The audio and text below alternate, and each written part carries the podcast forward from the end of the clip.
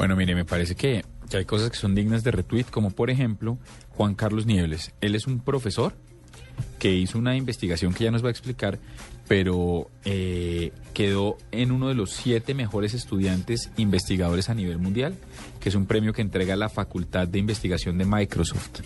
Upa, no O sea, debe ser nada. cualquier cosa. Es la primera vez que un colombiano recibe este galardón, nos parece que eso es digno de RT.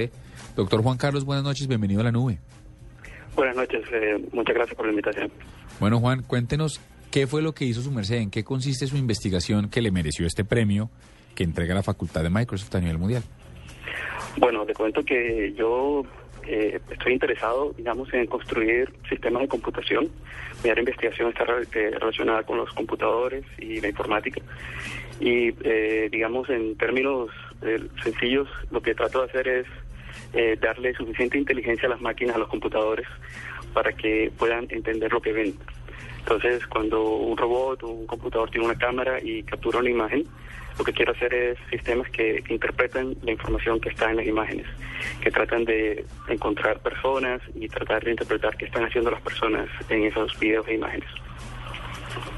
Bueno, pues, ¿y, y, y, y con, qué, y con qué finalidad?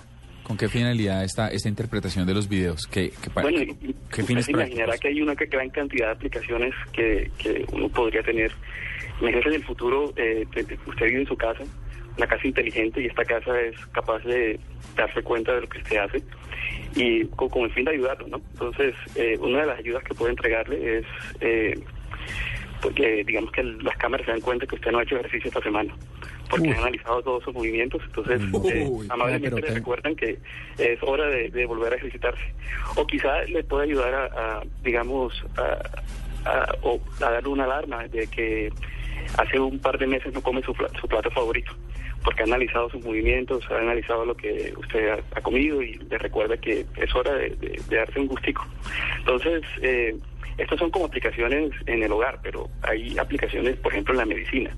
Si los médicos que están haciendo doble terapias a sus pacientes, terapias físicas, y uno quisiera eh, saber si la persona está recuperando el movimiento de manera adecuada. Entonces uno podría tener unos sistemas que le permitan monitorear y hacer seguimiento de terapia física con mucho mayor detalle. La, Y, bueno, la forma, Juan Carlos, de, de- de poder eh, utilizar este software, eh, así como usted lo, así como usted lo, lo, lo- lo relata, de tenerlo en la casa y que le registre a uno los movimientos y le diga a uno qué, qué- le falta por hacer o qué debe hacer, implementarlo eso sería qué tan costoso. Bueno, eh, ahorita digamos eh, las cámaras son súper baratas, todo el mundo tiene una cámara en el bolsillo. Eh, igual el cómputo cada día se vuelve más barato. Nosotros ahorita tenemos en el bolsillo eh, miles de veces la capacidad de cómputo que había en los grandes mainframes hace décadas. Entonces, eh, digamos que cada vez el poder de cómputo se vuelve más barato y, y yo creo que pues en el momento que todos estos sistemas estén listos para comercializarse, eh, no, no tendremos problemas de costos.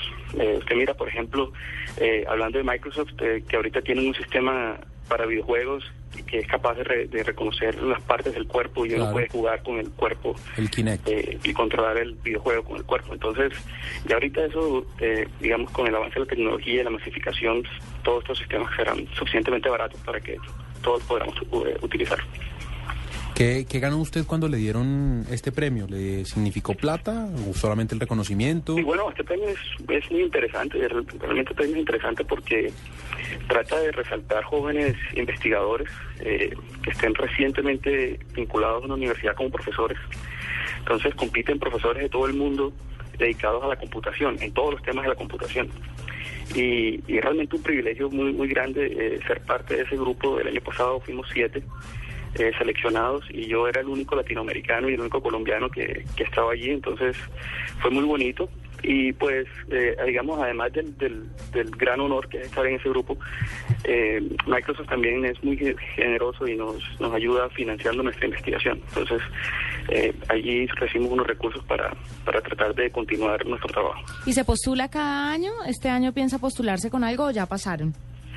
No, esto, esto es como un hall de la fama donde uno entra y pues Y ya. eh, eh, ahí está y, y es como, una, como un nombramiento vitalicio. Entonces es muy bonito estar, digamos, en ese grupo por, por esa razón. Bueno, nada, pues Juan Carlos, muchas gracias por haber estado con nosotros aquí en la nube. La mejor de las suertes y, y aquí siempre estamos dispuestos y prestos a registrar colombianos que hacen patria a través de la tecnología y que aportan al planeta. Bueno, con mucho gusto.